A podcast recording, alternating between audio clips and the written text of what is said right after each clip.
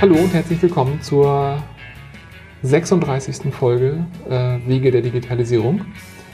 Heute sitze ich bei Xing. Mir gegenüber sitzt Mirja. Mirja ist Director Product bei Xing. Wir haben uns kennengelernt auf der MTP Engage im Frühjahr. Genau. Äh, da hatten wir ja einen sehr tollen Vortrag über Produktentwicklung und kann man das so sagen, Diversity in der Produktentwicklung gehalten. Das kann man so sagen, ja. Perfekt. Ja, genau. Ähm, so, Xing sollte, glaube ich, jedem ein Begriff sein, der hier zuhört. Ähm, wenn nicht, würden wir ja uns auch noch erzählen, was Xing so macht. Gerne. Ja, vielen Dank, dass du dir die Zeit nimmst. Sehr gerne. Ähm, erzähl doch mal ein bisschen. Wer bist du? Was machst du bei Xing? Vielleicht auch drei Worte. Was macht Xing für alle Fälle? Gut. Äh, du hast gesagt, Produktdirektor bin ich. Genau, ich äh, leite also derzeit Produktmanager, die wiederum mit interdisziplinären Teams arbeiten. Und das für einen bestimmten Bereich bei Xing. Xing ist ja mittlerweile ziemlich groß geworden, sind also schon weit über die 1000 Mitarbeiter-Marke gekommen mittlerweile und haben uns deswegen auch in kleinere Bereiche strukturiert, äh, damit man dort natürlich auch ähm, ja, an so ein Sense of Purpose, würde ich mal sagen, wieder stärker kreieren kann und Teamarbeit fördern kann.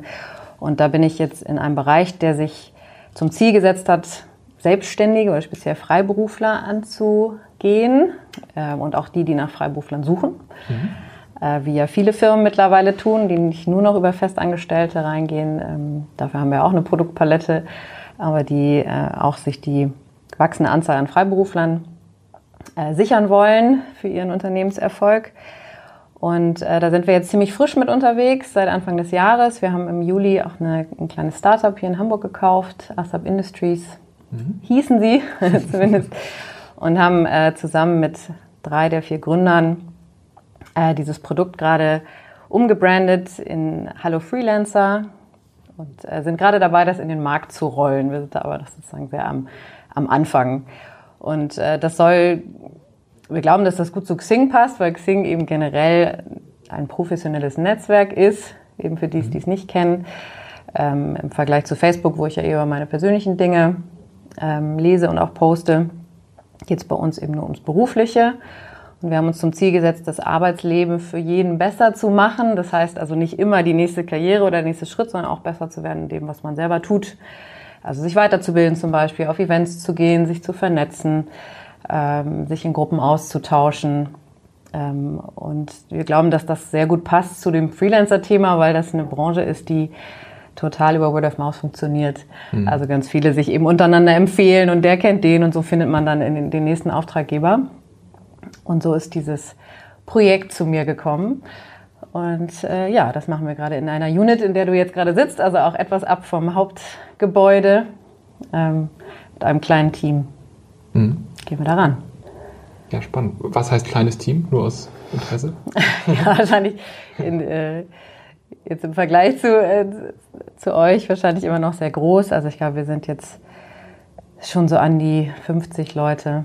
Okay. Ja, das wäre für uns kein kleines Team. also nicht als Entwickler, sondern natürlich von, von bis. Ne? Ja, also klar. alle kommerziellen von Sales, Marketing, ähm, Customer Support und alle Funktionen dabei.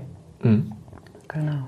Ja, cool ich bin gespannt. Das, das habe ich noch nicht ausprobiert. Also viele, viele Funktionen von Xing und auch die, die ähm, Talent Manager und also was nicht so der Standardnutzerfall ist, das, mhm. das kenne ich alles schon, aber das Hallo Freelancer kenne ich noch nicht. Bin ich, bin ich gespannt. Könnte auch für uns interessant sein. Genau, ich kann ja vielleicht noch mal noch zwei Sätze zu, wo ich, wo ich so herkomme, vielleicht mhm. sagen. Ja, gerne. Also ich bin studierte Diplom-Sozialökonomin, nennt man das Ganze. Ähm, ein Professor damals hat gesagt, wir sind, also sein Verständnis wäre, dass wir so die BWLer mit Herz sind. Ich fand das eigentlich immer ganz schön. Und es trifft es aber ganz gut, deswegen erzähle ich es gerade, finde ich, zu meiner Rolle, weil mh, mm, auch den Dingen, die mir Spaß machen, weil ich glaube, dass ich, ich bin jemand, der schon gerne kommerzielle Produkte baut. Also ich bin immer schon, ich mag auch den wirtschaftlichen Aspekt, ähm, bin aber auch fester Überzeugung, dass ohne das Verständnis vom Menschen dahinter, der das Produkt auch nutzen soll, äh, jede Technologie scheitern wird. Ähm, und ich äh, bin fest davon überzeugt, dass wir im Produktmanagement auch immer wieder in die Schuhe des Nutzers versetzen müssen, also ganz viel Empathie haben müssen. Ähm, und deswegen finde ich so diesen Zweiklang eigentlich ganz schön, also wirtschaftliches Aspekt, aber auch das, das Menschliche. Äh, und deswegen fühle ich mich in dieser Zunft auch sehr wohl und freue mich, dass ich da irgendwie so im Laufe der Karriere eigentlich so fast ungewollt reingeschlittert bin, würde ich fast sagen. Also ich bin nach dem Studium ähm, eher war ich so im Online-Marketing, Business Development unterwegs und bin erst bei Xing so richtig ins Produktmanagement reingekommen. Mhm. Äh, war aber, um diese Frage vorwegzunehmen, deswegen schon seit Studium an immer im Digitalumfeld unterwegs. Also ich kenne es fast nicht, fast nicht anders. Ja, cool. Ich glaube, das geht vielen heutzutage so. Und naja, die, die es anders gelernt haben, müssen lernen, wie es digital halt geht. Mhm. Äh, ich habe jetzt zwei, zwei unterschiedliche Richtungen. Ich weiß, bin gerade unentschlossen, in welche Richtung ich anfangen soll. Also du hast gesagt Produktmanagement. Mhm. Und ähm, ich würde gerne noch ganz kurz fragen, ob du zu dem ähm, Vortrag auf der MTP einfach noch ein paar Worte sagen magst. Weil also ich habe schon einige Interviews geführt, wo es auch um Produktmanagement gab, aber den Aspekt, den du gesagt hast, den fand ich wichtig und den, den hatten wir im Podcast noch nicht. Von daher. Ja, kann ich gerne sagen. Ich versuche das mal so in, in a nutshell irgendwie zusammenzufassen. Also mich hat das so ein bisschen an, mal umgetrieben die letzten Jahre, dass ich gedacht habe, verstehen wir eigentlich wirklich die Nutzer, die da draußen sind? Oder wie leicht passiert es uns, dass wir immer nur von uns selber kommen und eben diesem Umfeld, in dem wir einfach stecken und wo wir sozialisiert wurden und glauben, ähm, deswegen tickt ein Nutzer so. Ähm, und ich glaube, dass wir da oft eben falsch liegen, weil wir mhm. Dinge durch diesen Unconscious Bias zum Beispiel, den wir in uns tragen, einfach falsch interpretieren oder von vornherein da irgendwie anders draufschauen. Ähm, und das, meine Hypothese wäre, dass es uns enorm helfen würde in dieser eben Zeit von Digitalisierung und auch Globalisierung, dass wir uns immer mehr so aufstellen wie ein, also wie ein Repräsentant der Nutzer da draußen. Also dass man sich sehr viel Mühe gibt zu verstehen, wer ist denn der Nutzer wirklich und das auch nicht nur rein auf äh, soziodemografischen Kriterien, sondern auch von Persönlichkeitsstrukturen und äh, was, wie tickt der und dass wir versuchen als das Team, was versucht, eine Lösung zu entwickeln für diesen Nutzer, dem Nutzer möglichst ähnlich werden. So, also um also so diese, diese Vorteile und dieses einseitige Denken da auch irgendwie rauszu, rauszubekommen. Und mein Pitch bei der MTP war, dass das, dass ich glaube, dass das letztendlich auch zum Unternehmenserfolg beitragen wird. Äh, und das die Diskussion verändern würde. Wir reden ja im Moment viel über Diversity und äh, zum Beispiel Frauen in Führungspositionen und in, in, in der IT immer aus diesen Gesichtspunkten des äh, der Gerechtigkeit, Gleichstellung und äh, dass das einmal nur ein Thema von Fairness ist. Und ich glaube, dass es aber auch ein Thema von Erfolg ist und dass wenn, wenn die Firmen es schaffen, sich vielfältiger aufzustellen und damit ihre Nutzer besser repräsentieren, sie auch bessere Produkte bauen, die dann äh, langfristig erfolgreicher sind. Hm.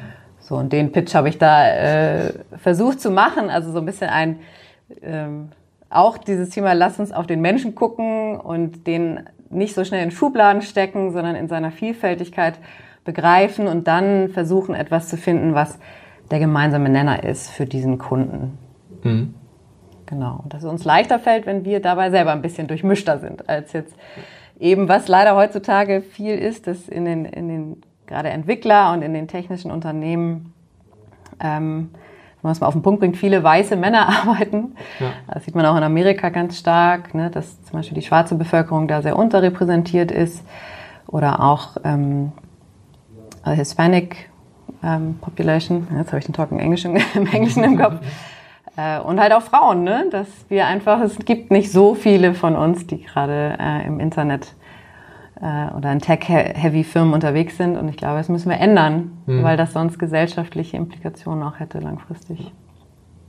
Ja, gerade gerade bei den Produkten, die ja halt immer digitaler werden. Das, also ja sehe ich sehe ich genauso. Ich, ähm, wir haben uns ja im Anschluss an, an deinen Vortrag da nochmal zum Mittag mhm. getroffen mhm. und das vertieft.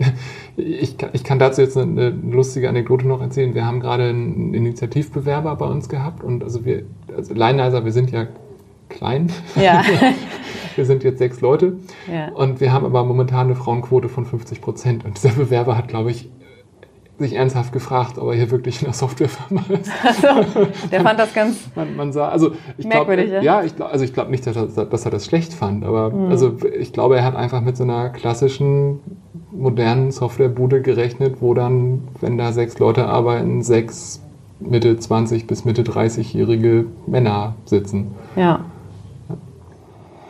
Ja, Aber umso schöner, also ich finde es ja toll, dass es Firmen gibt, die das auch ganz bewusst leben. Ne? Es ist ja oft auch gar nichts, was jemand ähm, absichtlich so macht, ne? aber das, das passiert auch im Hiring-Prozess oder so. Wenn man da keinen Fokus drauf legt, dann, dann holt man halt immer die gleichen Leute rein, also dieses Minimi-Syndrom und äh, das passiert ja ganz, ganz unterbewusst. Ähm, Mhm. Ich habe neulich, ich war, ich war ganz geschockt, ich habe so ein, hatte auch ein Seminar zum Thema Unconscious Bias und äh, die Theorie war mir schon bewusst, ne, zu sagen, dass eben ganz viel im Unterbewusstsein passiert. Aber es gibt einen Test, den man machen kann, auf irgendeiner Harvard-Seite, äh, wo man das mal selber abtestet für sich selbst. Mhm. Und äh, ich habe das natürlich mal gemacht, einfach aus Interesse. Und dabei kam raus, dass auch ich einen Unconscious Bias habe auf diesem Thema Männer, dass ich auch Männer stärker mit Karriere assoziiere und Frauen stärker mit Familie, obwohl ich es jetzt in meinem eigenen Leben äh, anders lebe. Äh, das heißt, man kann also auch bewusst eine Entscheidung treffen und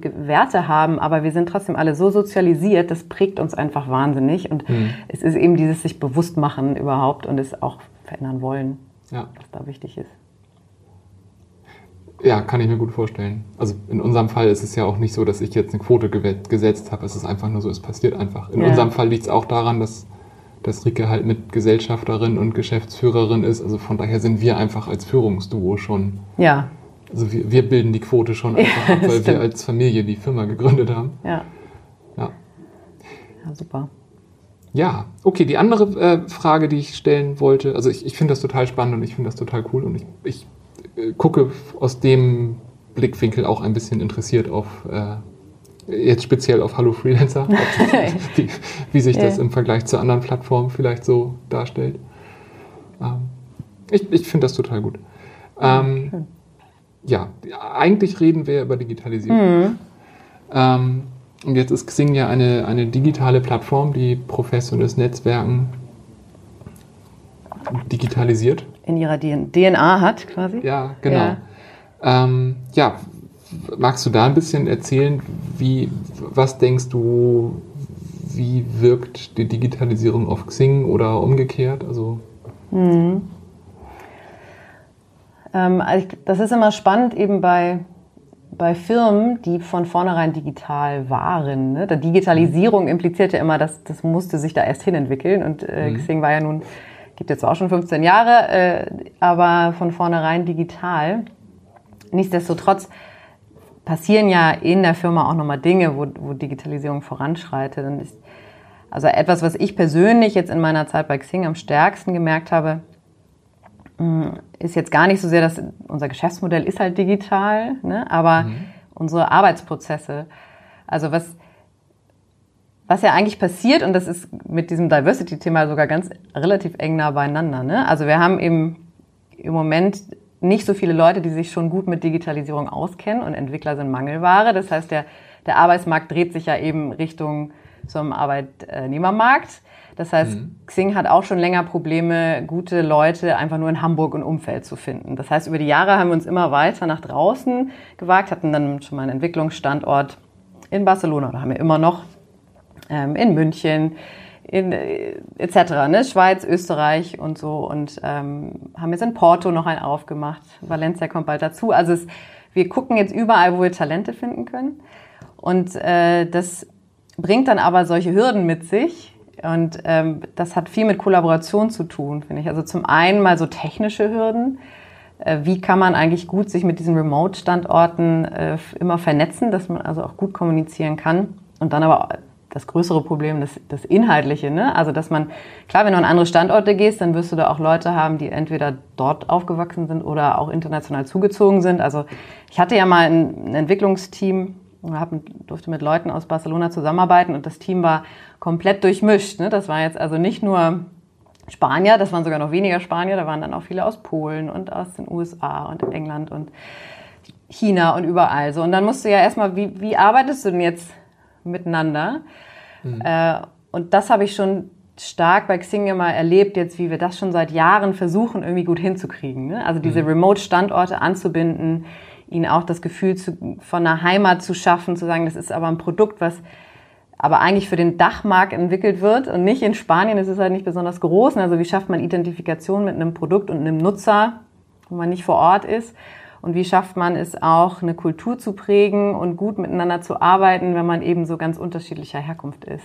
Und äh, so, das ist so ein bisschen so eine Kaskade, ne? Und ich finde, das mhm. ist halt, aber für mich war das jetzt auch ein starkes Zeichen der Digitalisierung, dass man einfach mit Leuten von der ganzen Welt zusammenarbeiten kann. Aber das funktioniert halt nicht einfach so, sondern das muss mit gefördert werden und, mhm. und, und gestützt werden.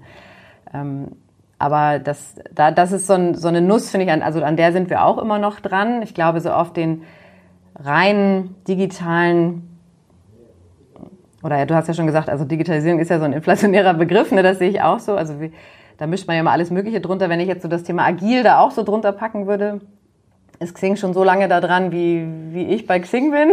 Das sind schon acht Jahre, was irgendwie verrückt ist. Ähm, und haben uns damals von Marty Kagan beraten lassen, der ja nun irgendwie mittlerweile zum Guru der äh, Produktwelt äh, äh, sich hinentwickelt hat. Und insofern ist das schon sehr in unserer DNA, ne? also mhm. wie man miteinander, ähm, wie man arbeitet in interdisziplinären Teams. Ähm, und also da folgen wir so den, den Regeln und äh, sind da im Scrum- und Kanban-Umfeld unterwegs. Mhm. Ähm, also jetzt, jetzt, habt ihr ja alleine in Hamburg schon mehrere Standorte. Also ja. da, das alleine ist ja schon eine, eine Challenge. So, also ich meine, es gibt diese Statistik, dass Leute nicht mehr miteinander reden, wenn sie 30 Meter auseinander sitzen. Ja. So, alleine zwei Standorte, also ich weiß nicht, wie weit ist das zum Gänsemarkt? 300, 400 Meter, das ist wahrscheinlich wie eine andere Welt. Also macht hier keinen Unterschied, ob die in Spanien oder am Gänsemarkt sitzen. Das kann ich total unterschreiben, ja. Was sind da eure Best Practices? Also das Problem haben ja sicherlich die meisten der Leute, die hier zuhören. Also alle, die irgendwo über ihre 20 Leute hinausgewachsen sind, mögen das Problem haben. Was mhm. macht ihr, um das gut zu machen? Also ich glaube, man kommt ähm, um Face-to-Face-Kontakt nicht, nicht drumherum. Das ist das eine. Also wir ermöglichen es schon auch den Teams, die remote arbeiten, sich öfter zu sehen. Also dass man zum Beispiel regelmäßig, also alle ich glaube, mittlerweile fliegen die Leute so alle vier bis sechs Wochen mal, zum Beispiel zu einem Standort wie Barcelona, weil das, das ist schon eine Qualität, die das reinbringt. Also ich habe das selber immer gemerkt als PO, wenn ich dann mal da war, dann hat, irgendwie hat man dann auch gleich wieder so ein ganz anderes Gemeinschaftsgefühl gehabt und das hatte noch so Nachgehalt, so ein paar Wochen und dann fing das wieder so an zu bröckeln und man dachte, so, boah, das ist ja verrückt. Ähm, also ich glaube, es gibt nicht so das Patentrezept, das irgendwie, wir ersetzen das durch einen Screen. So, das macht es mhm. natürlich schwieriger für Teams, die jetzt ganz weit weg sind und Zeitzonen auseinander und so weiter und so fort. Aber ich glaube, wenn man, je nachdem auch wie man arbeiten möchte, wenn man eng miteinander arbeiten möchte und möchte, dass Leute alle verstehen, warum man etwas tut und so eine Motivation daraus zieht, dann geht ohne Face-to-Face, glaube ich, nicht. Genauso wie jetzt hier in Hamburg. Wir gehen auch zu gewissen Meetings dann rüber. Ne? Jetzt ist es noch leichter. Eine Zeit lang saßen wir am Ballendamm. Da war es dann nochmal irgendwie länger äh, zu latschen. Also das ersetzt es nicht. Die Qualität ist einfach eine andere Face-to-Face. -face, so. Ansonsten kann man halt nur versuchen, ganz viel über kleine Kanäle und Tweaks ähm, dieses Gefühl zu erzeugen, dass man da nicht so abgeschieden ist. Ne? Also das eine ist natürlich, wir sitzen jetzt in dem Raum, kann natürlich keiner sehen, hier mit einem schönen ähm, Videoconference-System. Die werden ja immer besser, so dass du schon fast das Gefühl hast, jemand ist mit im Raum und solange du die gut verstehen kannst. So, ne? Oder mhm. ähm, wir haben das auch mal gelöst über eine Software, auf dessen Namen ich jetzt nicht komme, aber das, das sieht, da kannst du zum Beispiel so eine, äh, wie so ein, eine Landschaft auswählen und dann ist da irgendwie ein Boot und dann sind da irgendwie so verschiedene Räume und so und dann siehst du immer, wer gerade wo sitzt. Also die Leute suchen sich dann quasi einen virtuellen, Ru äh, einen virtuellen Raum und ähm, du kannst auch sehen, ist der gerade ansprechbar oder nicht. Und wenn ja, dann kannst du mal kurz zusammen in den Raum gehen. So, also das ist, das hört sich so verspielt an, aber es hat es hat für die Leute, es war zumindest das Feedback, echt einen Unterschied gemacht, alleine mal transparent zu sehen, ob jemand gerade online ist, verfügbar ist, nicht da ist oder ähm, sich kurze Updates zu geben, ich gehe jetzt zum Lunch oder nicht. Und also so dieser ganz rege Austausch. Man muss irgendwie die Barriere runternehmen, dass dieser Kontakt ganz einfach ist. Also es muss so mhm. sein können, als diese, was hast du gesagt, 30 Meter? Äh, also das muss sich so ähnlich anfühlen, wie ich kann jetzt auch über einen Messenger oder irgendein anderes Produkt so schnell diese Distanz überbrücken, weil sonst werden die, mhm. wird die Mauer echt hoch. So meine, ja. meine Wahrnehmung. Ja, macht Sinn. Ich habe ein ähnliches Tool mal ausprobiert. Ähm, es war einfach noch totale Beta. Das war auch so, dass man im Prinzip ein, ein Büro nachbilden konnte mit Räumen. Ja. Und wenn ich mich per virtuell in einen dieser Räume gesetzt habe, dann, dann hat, ähm, hat der PC im Prinzip Lautsprecher, Mikrofon für diesen Raum sozusagen freigegeben. Also wenn jemand anders in diesem Raum war, mhm. dann konnte ich einfach von mich hin erzählen und das hat der andere so gehört, als ob wir real in einem Raum wären. Und wenn ich virtuell diesen Raum verlassen habe, dann habe ich halt Aha. den Flur voll gelabert. Okay. So, und also war, war irgendwie ganz cool, hat aber unheimlich äh, Ressourcen gefressen und es war nicht nutzbar. Mhm. Aber die Idee war, war ja ähnlich. Ich weiß nicht, ob du gesehen hast, was Facebook jetzt bald launchen will. Das heißt, heißt das jetzt wieder Facebook Portal oder Facebook? Hm, so eine Art, also es sieht aus wie so ein, das ist auch eine Hardware, das äh, wie so ein, das eine ist iPad-Größe, das andere ein bisschen größer. Und das stellst du dir in deinen irgendwo hin. Ja, und äh, die Idee ist, dass also diese Kamera wandert mit dir mit. Das heißt, du kannst also, wenn du wir haben das Szenario auch. Ich habe ja einen Mann, der aus Südafrika kommt. Das heißt, wir telefonieren ja öfter per Skype mit den Großeltern. Und das ist immer furchtbar, wenn das Kind irgendwo rumläuft und ständig ist sie aus dem Bild und man dreht mhm. immer den Laptop links und rechts und dann äh, so und das Gefühl ist immer so, nee, wir sind getrennt voneinander und mhm. das mein Verständnis von diesem Facebook Pitch ist, das wollen die auflösen, so dass man dass man immer mehr dieses dieses Separiertheitsgefühl verliert, sondern sagen kann, so wie, es wäre so, als wären wir in einem Raum. Ne? Ich kann mhm. dich kann dich so mit meinen Augen verfolgen. Ich kann dich, ähm, also die, die blurren dann auch so die Hintergrundgeräusche aus, sodass das wirklich auf die Stimme fokussiert ist und das soll einfach Nähe schaffen. Und ich glaube, solche Trends wird es hm. Wenn. Wenn jetzt nicht Facebook hinterstecken würde, würde ich das richtig gut finden. ja, es geht dann auch nur mit dem Messenger. Ah. Wahrscheinlich. Messenger-Kontakt. Ja, dann schließt das mich leider aus. ja? Bist du ein? Ja, ich habe da zwar so einen Account, aber nicht, ähm, okay. nicht aktiv. Nicht aktiv. Nee, aber cool. Aber also finde ich, macht total Sinn. Und also ähm, das mit dem alle vier bis sechs Wochen fliegen, äh, habe ich auch aus unterschiedlichen äh, Quellen genauso bestätigt bekommen. Also ich habe mal den äh, Finn Plotz interviewt, der sehr, sehr jung sein erstes Unternehmen gegründet hat und der Titel von diesem Interview war, wie gründet ein Digital Native? Mhm. Und ah, der hat auch gesagt, also er fährt lieber irgendwo drei Stunden mit dem Auto irgendwo hin, um mit Leuten persönlich zu reden, als das online zu machen. Obwohl der halt geboren wurde, als es, also ich tue ihm jetzt Unrecht, aber im, Prinzip gab es Facebook und Twitter schon, als der auf die Welt kam. Ja, ja. Um es blöd zu sagen. Nee, ja, und sich auch mal länger Zeit zu nehmen, ne? also so für wichtige Workshops oder dann auch mal rauszugehen, und, und sich auch persönlicher noch ein bisschen kennenzulernen. Also alles, was man face-to-face -face aufbauen kann an, an Beziehungen auch, das hilft einem dann wieder, wenn man durch so ein Screen getrennt ist. Mhm. Weil sonst kann man das immer schwer, also mir ist es auch mal total schwer gefallen, wenn das Team dann im Stand-up war und ich dachte so, oh, ist der jetzt genervt oder findet er das jetzt doof? Oder also so Tonalitäten und Gesichtsausdrücke und so. Du versuchst dann ja alles zu interpretieren und zu, reinzulesen und das wird ungeheuer schwer. Das heißt, du musst mhm. irgendwie einen Effort machen, diese Leute persönlich kennenzulernen, mhm. damit du dann auch gut remote arbeiten kannst. Ja. Ja, und andersrum finde ich das total schwer, wenn ich remote teilnehme an so etwas. So, und ich, ich stehe halt nicht in der Runde, sondern ich habe dann nur mein Telefon in der Hand. Ich bin innerlich nie so dabei, wie wenn ich im Raum stehe. Also mhm. ähm, man muss sich wirklich viel mehr bemühen, genauso am Stand-up teilzunehmen, wie man das im realen Leben tun würde. Ich würde ja auch nicht nebenbei E-Mails checken und noch sonst was machen, wenn ich im ja, Stand-up stehe. Aber ja, ja, die Aufmerksamkeit ist keine ungeteilte Aufmerksamkeit, ne, die ja. man dann. Ja, das stimmt.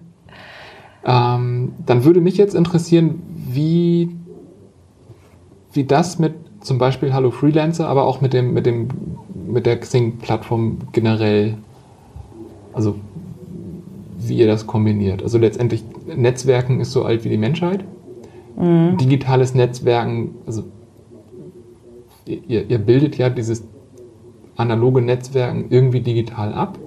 Mhm. Das heißt aber, ja, im Prinzip genau die Themen, die wir gerade hatten. Irgendwie fallen die da auch runter. Also mhm. Kontakte sind irgendwie unverbindlicher, man hat Leute, die einen voll spammen können. Im realen Leben würde ich denen gar nicht die Tür aufmachen und, und so weiter. Ja. so. Andersrum hat es ja unbestreitbare Mehrwerte. Und also auch dieses, dieses ähm, Hallo Freelancer, was, was, wo, wo du jetzt dran arbeitest, also ich sehe da ganz viel Potenzial. Hm. Die Frage ist, wie, wie, wie löst ihr das? Oder hab, sie, siehst du die Probleme da auch? Hm. Also ich, ich habe mich natürlich im Vorfeld mal gedacht, so wenn, wenn du mir jetzt die Frage stellst, so was ist denn, was ist denn Digitalisierung und so, ne? Was, was sagt man denn darauf?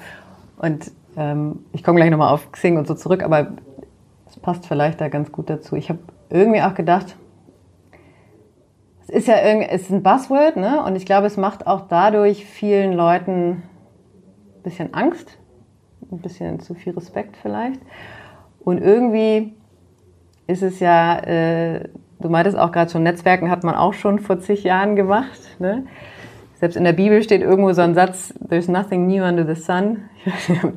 so, also manchmal, glaube ich, würde es uns so ein bisschen mehr Gelassenheit in diesem Sinne gut tun, zu sagen, ja, das ist ein anderer Weg.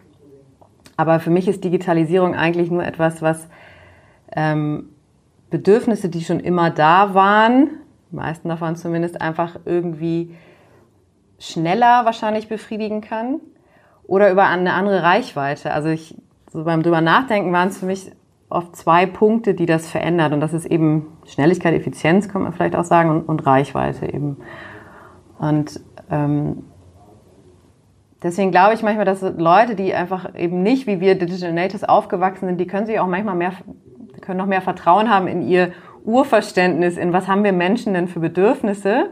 Mhm. Ähm, denn die ändern sich nicht so fundamental, sondern es ist dann eher zu gucken, wie, es werden neue Mittel und Wege gefunden, um diese eben schneller zu befriedigen oder auf eine andere, bisschen andere Art und Weise. Aber wenn man so eine mhm. andere Flughöhe einnimmt, ist das vielleicht nicht mehr so dieses Schreckgespenst der Digitalisierung, weißt du? Mhm. Ähm, und klar muss man sich ein paar schlaue Köpfe reinholen, die vielleicht auch immer irgendwie den äh, Puls der Zeit im Blick haben und irgendwie wissen, ah, diese Technologie, genau die können wir das so einsetzen, weil das weiß man jetzt auch als Non-Techie nicht, ja.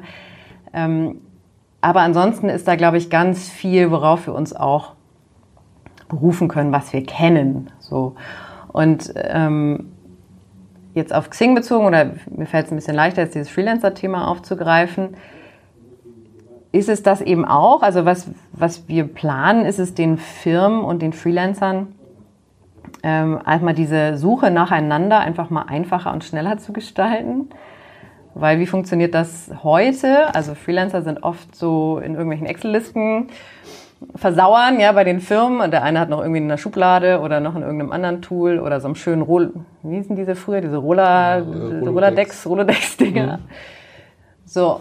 Und dann ist immer so die Frage, oh ja, da kannten wir doch mal wen. Wie hieß denn der? Peter, wo ist denn der jetzt? Und, ne, so, und dann, ähm, es gibt also kein zentrales System in der Regel, wo diese Leute ähm, zu finden sind. Und äh, wenn es da mal so eine Wahrheit gäbe, wo auch alle Kollegen in einer Firma reingucken können, um mal zu sehen, aha, also siehst du so, das war der doch und oh, guck mal, der ist aber gerade hier irgendwie bei jemand anders gebucht oder angefragt. Ähm, oder, oh, der, dessen Tagessatz ist jetzt vielleicht zu hoch. Also überhaupt mal diese Informationen transparent zu haben und kollaborativ verfügbar, ist etwas, was das einfach schneller machen wird. Ne? Mhm. Der Prozess ist, ich brauche einen Freelancer und am Ende muss ich ihn irgendwie kontaktieren und ganz am Ende entscheidet immer noch irgendwie die persönliche Präferenz, weil auch bei Freelancern ist das, ist das wie bei Arbeitnehmern. Ähm, meistens holt man nur jemanden, wo man auch ein gutes persönliches Gefühl hat und da findet mhm. dann schon nochmal ein Gespräch statt. Oder eben man holt sich diese Rücksicherung über jemand anderen. Ne? Auch ein ganz mhm. altbewährtes Prinzip, so im Sinne von, kann ich dieser Person vertrauen? Naja, kenne ich nicht, aber vielleicht, wenn da irgend, wenn ich jemanden finde, der den kennt und ich vertraue dem, dann kann ich das ja so über Eck. Mhm. Ne? So ein bisschen wie, ähm, ich musste da mich dran erinnern, als meine Tochter in der Kita-Eingewöhnung war, da hat die Erzieherin zu mir gesagt, also die ersten Tage reden nur wir miteinander, damit ihre Tochter merkt, die Mama vertraut der Erzieherin. Sie meint, das ist ein mhm. ganz wichtiges Fundament. Ne? Deswegen können Kinder anfangen, jemand Fremden zu vertrauen, weil sie sehen, ah, okay, Mama, mhm. das, das scheint ein guter Vibe zu sein. So. Mhm. Das heißt so, ja, das stimmt schon irgendwie total. Ne? Und es ist auch ähm, so, wie es heute oft funktioniert, wenn ich einen Freelancer, ich habe es selber auch schon öfter, ich hatte viele UX-Freelancer, die ich ähm, in den letzten zwei Jahren suchen musste. Und dann habe ich mal jemanden gefunden und wenn ich dann rausfinde, ah, der kennt aber den, frag doch mal, hatte ich sofort ein viel besseres Gefühl zu sagen, okay, wenn der sagt, der taugt was, dann, das, dann ist mhm. Und genau sowas können wir klar über Hallo Freelancer oder auch Xing einfach auch transparenter machen. Das ist im Moment so ein bisschen der Zufall, das Zufallsprinzip, weil ich mal jemanden gefragt habe und der hat mir dann beim Lunch erzählt, so, ja, ja, frag doch mal den. Mhm. Ähm, aber das ist für mich so ein eigentlich ein altbewährtes Prinzip, digital transparent machen. Also ich finde, oft ist es ja eine einfach Informationen zugänglicher machen für alle und sichtbar machen. Und wenn ich nämlich sehe, dass die schon verbunden sind über Xing, kann ich da ja direkt anfragen. So, und mir diese, diese Sicherheit holen. Und ähm, für einen Freelancer hilft das genauso, ne? wenn er weiß, so, ach, mein Kollege war schon mal bei der Firma, der will ja auch irgendwie ein gutes, spannendes Projekt machen. Mhm. Ähm, als Freelancer will sich auch rückversichern letztendlich. Ne? Mhm.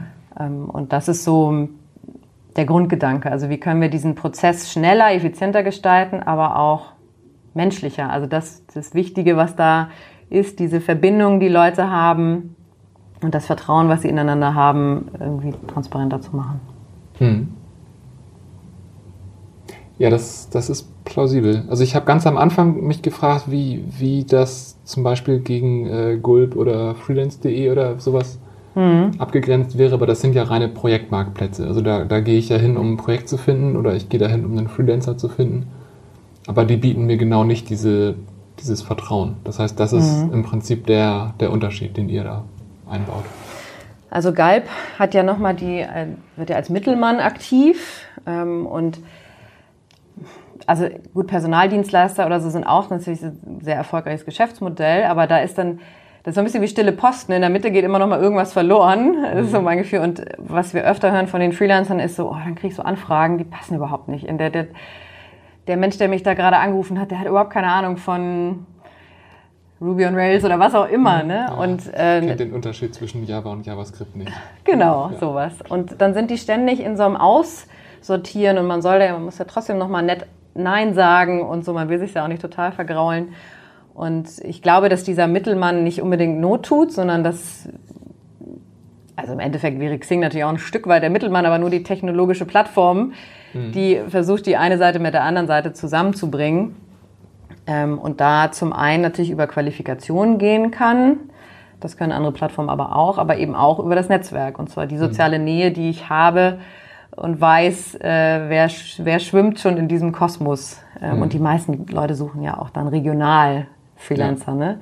Wenn man nicht nochmal, gut, wenn jetzt so ein Coach oder so für einen Tag anreist, den kann man vielleicht auch mal aus Wien anfliegen lassen. Aber jetzt, wenn ich mir hier einen Engineer für äh, vier Monate oder so, der mit beim Team arbeiten soll, dann ist das ja in der Regel jemand hier aus dem, mhm. aus dem Umfeld. Ja. So. Und die Projektmarktplätze, ja, das ist in der Tat so ein bisschen das, das alte Post-and-Pray-Modell, würde ich es nennen. Das haben wir auch im Angestelltenmarkt. Das ist so ein bisschen überholt, glaube ich, weil eben Arbeitnehmermarkt da ist. Das heißt, die sind nicht so, dass sie dann irgendwie stundenlang irgendwie Postings durchlesen und sich von sich aus dann bewerben, sondern wir müssen irgendwie andere Wege finden, dass Firmen zu den, zu den Freelancern oder den Arbeitnehmern irgendwie kommen. Von mhm. sich aus müssen die halt proaktiver werden, als einfach nur, ich poste eine Stelle und dann kommt da schon irgendwas bei rum. Das ist im mhm. Projektmarkt äh, nichts anderes, obwohl es da noch viel schneller gehen muss. Ne? Also Freelancer braucht man ja meist übermorgen. Mhm. Während so ein Arbeitnehmer, da kann man ja auch schon mal paar Monate zu nur drauf warten, auf den richtigen. Ne? Mhm. Jetzt frage ich mich gerade, Freelancer sind ja in der Regel Einzelpersonen. Mhm. Also, was heißt in der Regel sind Einzelpersonen? Das heißt, da, da ist direkt der, der einzelne Mensch. Firmen sind ja am Ende auch nur eine Ansammlung von Menschen und ja. MacBooks heutzutage. Aber also wenn ich jetzt als Freelancer zu Xing gehen würde und ich sehe, ein Kumpel von mir hat auch mal als Freelancer bei Xing gearbeitet, kann sein, dass der in einer anderen Business Unit war und der hat da ein total cooles Erlebnis gehabt und ich würde auf diese andere Stelle gerade gar nicht passen. Ähm, und der nächste Schritt ist, wenn jetzt, ähm, weiß ich nicht, eine Firma sucht keinen Freelancer, sondern eine Agentur, weil sie ein größeres Projekt umsetzen mhm. will. Wo ja auch am Ende immer zwei Menschen jeweils aus der einen und der anderen Firma zusammenkommen und sich irgendwo grün sein müssen. Mhm. Habt ihr da eine, eine Lösung? Also jetzt weniger die Agenturschose, aber dieses Thema, die Firma, die einen Freelancer sucht, ist ja eigentlich auch ein Mensch oder eine, eine Gruppe von Menschen. Hm. Also das, das Angebot richtet sich in der Tat an Einzelpersonen, äh, nicht an Agenturen, weil da auch die Prozesse in der Regel anders sind. Ne? Mit so einem richtigen Pitch, da ist meist der Einkauf voll involviert, das geht über Wochen und so, da sind ganz andere Budgets auch nochmal im Spiel. Ähm, hier geht es wirklich so um ähm, Einzelfreelancer. Das Beispiel, was du sagst, kann natürlich schon mal passieren. Ne? Der eine hat irgendwie eine super Erfahrung im Geschäftsbereich A und im Geschäftsbereich B findet der andere dann total blöd. Mhm. Ähm, das kann vielleicht schon mal passieren, obwohl ich glaube, dass meistens ja eine Kultur einer Firma sich schon irgendwie recht tiefgreifend durchsetzt. Das kann an verschiedenen Standorten mal ganz anders sein. Ne? Mhm. Ähm, aber solange man irgendwie zeigt, ähm, mit wem man da auch in Kontakt war. Also das ist ja das eine, du kannst ja immer sagen, der war bei der und der Firma, ähm, aber du könntest ja sogar noch sagen, hier über den und den Ansprechpartner ähm, ne, oder in dem Geschäftsbereich. Äh, mhm. Und da muss man sich natürlich selber irgendwie Rückschlüsse ziehen können, ob das jetzt vielleicht trotzdem spannend genug ist. Ähm, und ein Punkt, den du noch ansprichst, den, den wir auch wichtig finden, müssen wir noch mal gucken, wie wir den knacken, ist, dass man der Firma ein bisschen mehr Informationen upfront äh, aus, den, äh, aus der Tasche ziehen muss, aus der Nase ziehen muss, weil was ganz oft passiert heute im Prozess ist, ähm, der Freelancer kriegt einfach nur die Anfrage, hast du Zeit? Mhm. Und genau dann könnte er diese Entscheidung gar nicht treffen, weil er dann denkt so, ja, wofür denn? Ist das jetzt, ähm, also bei Xing gibt's ja auch ganz, ne, wenn wir jetzt einfach nur anfragen, willst du bei Xing als Freelancer sein, als Entwickler? Und dann sagt er sich vielleicht auch so, ja, pff, Data Science Team ist mal zehnmal spannender für mich als, äh, keine Ahnung, hier eine Migration von Perl auf Ruby zu machen oder so. Ne? Und mhm. Ähm, das passiert ihnen aber ganz oft wohl, also ist das, was wir im Research rausgefunden haben. Und ähm, das bringt dann Freelancer in so eine schwierige Situation, weil wenn du dann später Nein, also sozusagen die Karte, ich habe keine Zeit, ist halt der einfachste Ausweg. So. Mhm. Und wenn du äh, vorher schon so grob Rahmenbedingungen kennst, ne, dann ähm, fällt es viel leichter, schnell zu reagieren, zu sagen, ja, das wäre prinzipiell spannend für mich oder nicht. Mhm. Ähm, so, und ich glaube, eine Firma kannst du dann immer eher kulturell als eines irgendwie ja, begreifen, aber das Inhaltliche ist ja auch, was viele Freelancer sagen, die wollen sich auch weiterbilden. Ne? Das ist ja, wir wollen ja damit auch eine Art Lobby werden für den Freelancer. Die sind ja, die haben ja keinen People Manager, der sich einmal im Jahr oder hoffentlich häufiger überlegt, wie er diese Person dann jetzt weiterentwickeln kann und was man noch für tolle Fortbildung machen könnte und so weiter. Mhm. Ähm, sowas steht dem Freelancer ja nicht so uneingeschränkt zur Verfügung. Aber die haben oft klare Präferenzen, was sie dann eigentlich machen wollen. Ne? Und mhm. sich dann nicht für irgendwas buchen lassen, sondern schon das, was auch Spaß macht, ja. ist dann wichtig. So, also deswegen müssen wir den Firmen da ein bisschen mehr äh, vorab entlocken. Ja. Und ähm, wenn ich das richtig verstehe, soll das aber so sein, dass die Firma direkt auf die Leute, auf die Freelancer zugeht. Weil, mhm. also, jetzt war ich ja auch lange Freelancer, bevor ich die Lineizers mitgegründet habe.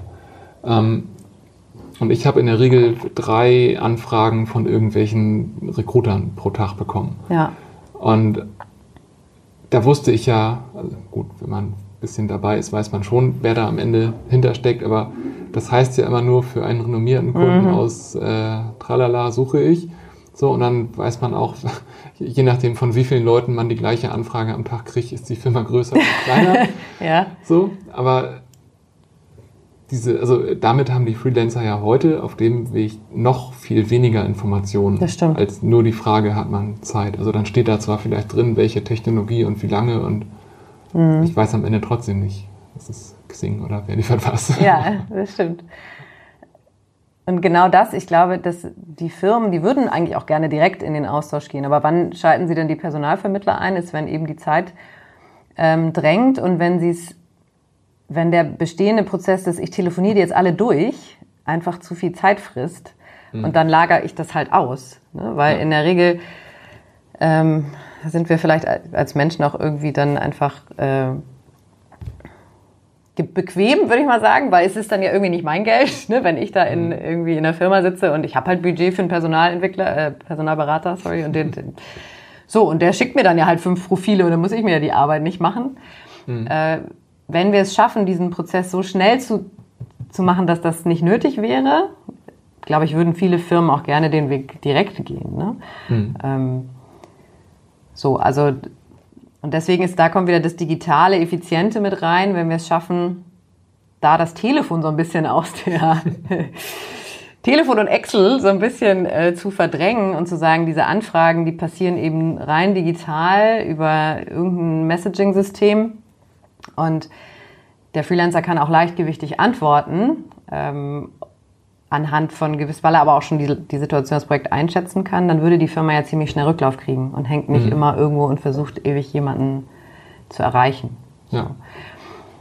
Genau, aber das ist das Spiel, in dem wir sind und wo man, was man, wo man auch erstmal Bestehendes hinterfragen muss, verändern muss. Das ist ja auch der Prozess, der mhm.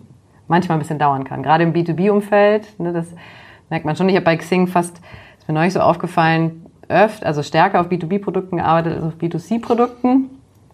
Und ähm, gerade in Firmen ist es halt oft nicht ganz so schnell. Ne? So eine HR-Abteilung, die sich da erstmal irgendwie umstellen muss in ihren System oder wo dann immer noch mhm. der AI 8 läuft oder sowas. Und dann denkst du, oh, das ist schon, das ist, da, ne, da ist manchmal, ist es auch schwieriger, dann solche Veränderungen durchzuführen. Da müssen ganz viele mitgenommen werden, Prozesse umgeändert werden. Und wer entscheidet jetzt? Und wer hat das Budget und so. Das ist, mhm da ist man manchmal nicht ganz so schnell wie jetzt mit, ähm, mit einem End-Consumer-Produkt unterwegs. Mhm. Ja, das stimmt wohl. Andersrum ist das, glaube ich, also, na gut, da habe ich jetzt wirklich einfach viel persönliche Erfahrung. Das ist ein Thema, das ist total spannend und total wichtig. Also ich glaube, wenn, wenn das erstmal gut läuft, dann, dann werden die, die Freelancer das so annehmen, dass die Firmen da einfach mitspringen müssen, glaube ich schon. Ich habe ähm, Ah, ist schon drei, vier Jahre her, habe ich mal so ein bisschen nach, nach Produktideen gesucht und einfach mhm. Zielgruppen recherchiert, also jeweils so 200, 300 Leute angefragt und was ist euer größtes Problem? Ja. Und habe unter anderem äh, versucht, für Freelancer ein Produkt zu bauen. Okay. Und habe also irgendwie Spannend. 300, 400 Software-Freelancer aus Hamburg angeschrieben und gefragt, wenn, wenn ich euch über Nacht einen Wunsch erfüllen könnte, was müsste ich tun? Da kam wirklich 99 Prozent hm. Antwort, schaff mir diese Headhunter vom Hals. also, also ja, okay. ich, ich, glaube, ihr seid da an was Gutem dran. Doch, also es, äh, es, wir glauben das auch. Also wir haben das, sozusagen die, der Research war, war ziemlich ähm, deutlich auch und ähm, das deckte sich, was auch schön war, so in dem in so einem Akquisitionsprozess, äh, jetzt mit ASAP Industries, da merkt man ja auch, da tastet man sich ja am Anfang so ein bisschen an aneinander ran und dann guckt man mal, man erzählt schon mal, was habt ihr denn so gelernt oder wie seht ihr denn die Dinge und so. Und da haben wir schnell gemerkt, dass wir da auch sehr, sehr ähnliche Erfahrungen haben und ähnlich drauf schauen auf eben diese, diese Probleme. Da gibt's reelle Probleme, die man lösen kann. Und das ist ja mhm. so für mich als Produktmensch das Schönste, was es geben kann. Also oder andersrum, das ist schlimmer, als wenn jemand sagt, ich habe da überhaupt kein Problem. Dann sitzt du da und denkst so, ja, ja. was und jetzt, ne? Oder ähm, man sagt so, ja, ist schön, aber ich weiß überhaupt nicht, was ich damit anfangen soll. Und ich glaube schon, dass wir hier einen echten, äh, eine echte Chance haben. Ja. Mein Mann ist selber auch Freelancer, also wenn ich das, äh, kann ich das gleich nochmal austesten, ob ihm das auch was bringt. Ja, perfekt. Ja. Wenn der sich abends nicht mehr über die Headhunter aufregt. ja, ja, genau. Dass ihr auch auf einmal neue Themen euch ausdenken. Ja, stimmt. ja, also, äh, ich glaube, wir könnten uns jetzt noch ganz viel um, um Freelancer drehen. Ich weiß aber ja, wir sind ein bisschen abgedriftet, ja, ne? Sorry. Ich weiß nicht, wie lange das noch spannend ist für die Leute, die zuhören oder schon ausgestiegen sind. Ähm, aber ich glaube, wir haben auch das Thema Digitalisierung und Netzwerke eigentlich ganz gut beleuchtet. Also, ich, ich fand das sehr spannend auf jeden Fall. Ähm, dann würde ich jetzt einfach zu meinen drei Abschlussfragen kommen. Mhm. Falls du nicht noch irgendwas erzählen willst, was ich wo ich keine Frage zugestellt habe. ich bundle es irgendwie in deine Abschlussfragen rein. Mal gucken, wie ich es da unterbringe. Okay, ja. Schieß mal los. Dann, ähm, ich habe eine Idee, was die Antwort sein könnte, aber was ist uns das nächste große Thema, das, das du im Zuge der Digitalisierung hier umsetzen willst? Ja, genau. Also das äh, haben wir damit, glaube ich, gerade beleuchtet. Ne? Ähm, ja. Das ist auf jeden Fall mein, mein Thema für die nächsten äh, paar Jahre und ähm, das ist was, was ich persönlich beeinflussen kann. So das, deswegen habe ich da natürlich wahnsinnig viel Bock drauf. Mhm. Ähm, ja, ja, Punkt. Ich, ich werde das auf jeden Fall alles verlinken. Also ich denke, alles, was man jetzt schon sehen kann, kann man hier in den Shownotes nachher auch sich dann angucken. Ja, super. Cool. Okay, äh, vorletzte Frage. Hast du eine Quelle, die du gerne empfehlen möchtest, wie du dich irgendwie auf dem Laufenden hältst? Zu Digitalisierung im weiteren Nein. Aber weißt du, wo ich das so sage? Ich habe das ist was, was mich äh, selber schon so ein bisschen umgetrieben hat die letzten Jahre. Ich, ich bin nicht so der Typ, der ständig äh, Fachlektüren äh, am Wochenende verschlingt oder äh, jeden Tag Blogs liest. Und erst dachte ich immer so, ah, ist das irgendwie ein Thema, weil ich muss, das muss man doch, das muss man doch wollen, so. Und ich habe mhm. dann irgendwann für mich äh, festgestellt, so nee, das ist eigentlich, das ist völlig okay. Ich kann auch mit Leidenschaft in meinem Produktfeld unterwegs sein, ohne immer sozusagen den, den größten Trend ähm, bis ins Detail zu verstehen. Also zum Beispiel, ich habe mich immer noch nicht wirklich mit dem Thema Blockchain beschäftigt oder so, aber ich vertraue da zum einen auf Leute um mich herum, die mir sonst irgendwie, wo dann irgendwie mal so ein, ey, jetzt ist es, ist es die Zeit reif, dass wir da irgendwie in diese Richtung denken. Und ich glaube, es ist okay, dass das Leute sind, die da mit noch mehr Leidenschaft dabei sind, weil ähm, man muss ja immer gucken, was kostet Energie, ne, was man so mhm. aufwendet und was kriegt man dafür zurück. Und ich habe für mich so festgestellt, ich bin eigentlich jemand, der eher Inspiration zieht aus fachfremderen Themen. Also ich lese gerne mal so ähm, ältere Klassiker oder so. Ich habe zum Beispiel Brave New World gerade nochmal gelesen oder Der kleine Prinz lese ich aktuell. ähm, und ich finde, da kann man immer viel draus ziehen, wenn man wieder so aus dieses, dieses Thema von Empathie für Menschen und, und was sind so, da gibt es schon Dinge, die man transferieren kann. Ähm, mhm. oder ähm, politische Satire ist was, was mich auch sehr, also ich, ähm, in, in Amerika ist das, finde ich, sehr, sehr stark. Also so Dinge wie The Daily Show oder so, falls ihr das was sagt. Mhm. Ähm, also mit solchen Dingen beschäftige ich mich eher. Ich bin dann immer eher auf so politischen, gesellschaftlichen Themen unterwegs und ähm, ziehe daraus aber Inspiration oder versuche auch manchmal so Brücken in meinem Kopf dann zu bauen. Mhm. Ähm, aber ich könnte jetzt äh, nicht die, die fünf Quellen sagen, wo man sich jetzt am besten über Digitalisierung äh, nochmal aufschlauen könnte. Mhm. Im Produktmanagement habe ich natürlich so die Klassiker auch äh, gelesen und, und stöber schon mal so ab und an in den, in den relevantesten Blogs hier, aber ähm, mhm. ich bin nicht die richtige Anlaufstelle für irgendwie den Blog, von dem du noch nie gehört hast und der aber eigentlich okay genau. Alles gut. Ich, ich werde Brave New World verlinken. Das ist auch ein schönes Buch. Okay, letzte Frage. Wen würdest du gerne mal in einer späteren Folge hier im Podcast hören, den ich unbedingt interviewen sollte? Genau, da versuche ich jetzt mal in einen Punkt von eben reinzubandeln. Ich hatte nämlich so überlegt, was, ähm, was mir mal so in letzter Zeit für ein digitales Produkt untergekommen ist, was ich spannend fand. Und das ist ein Produkt namens GetSafe. Vielleicht kannst du da ja sogar mal jemanden von interviewen. Ich weiß gar nicht genau, wo die sitzen. Aber ähm, was die, äh, die machen, die nehmen, die gehen in so eine traditionelle Branche wie die Versicherungsbranche mhm. und bieten ähm, sowas wie eine Standardhaftpflichtversicherung rein über eine mobile App an. Die haben zwar die Munich Re irgendwie hinter, sich so ähm, als Dienstleister, aber äh, das Produkt, was du kaufst, ist komplett digital. Da kriegst du irgendwie, also alles läuft eben nur über die App. Ähm, und du, dadurch, dass sie eben wahrscheinlich viele Kosten sparen im Vergleich zu klassischen Versicherern, die dann ihre Versicherungsagents in allen möglichen Städten haben, die dich dann nochmal beraten und mit zig verschiedenen Versionen zuballern, mhm. ähm, ermöglichen es dir dann als Versicherer oder Versicherter sogar einen Teil mh, mm, zu spenden. Also wenn du deine Versicherung nicht nutzen musst in dem Jahr, mhm. hast keinen Haftpflichtfall, dann kannst du einen Teil äh, an eine, irgendwie ein Charity oder so deiner, deiner Wahl spenden. Mhm. Und das finde ich spannend. Also warum fand ich die so gut? Weil ich glaube, das sind Firmen, die zum einen Dinge wieder transparenter machen. Also gerade so die Versicherungsbranche oder so, es ist so, da, da wirst du ja kirre, wenn du mal verstehen sollst, warum brauchst du jetzt das und das und mit welcher Absicherung und Und du weißt irgendwie nie so richtig, kann ich dem jetzt vertrauen, der mir jetzt gerade das da versucht zu verkaufen und das einfach mal zu simplifizieren, zu sagen, hier, wir haben dir ein gutes Paket geschnürt, da ist es. Und Mhm. dann aber auch als westliche Firma trotzdem einen gesellschaftlichen Dienst leistet. Also dass es nicht nur rein Mhm. auf Profit und wie können wir irgendwie noch unsere Marge immer durch die Decke jagen, sondern ähm, ich glaube, dass so Firmen hier in unserem Raum da auch ähm, eine Verpflichtung haben, davon Mhm. was zu teilen. Und solche Geschäftsmodelle würde ich mir mehr wünschen. Und von so jemandem, der sich das überlegt hat, würde ich gern mal einen Podcast hören. Okay, sehr spannend. Ich guck mal, wo die sitzen, ob ich die persönlich vors Ja. Mikro kriege oder ob ich äh, dafür doch ein digitales Tool verwenden Ja, vielleicht. Ja, cool. Äh, bin ich gespannt. Ich hatte ich noch nicht auf dem Schirm. Vielen Dank für den Tipp. Gerne.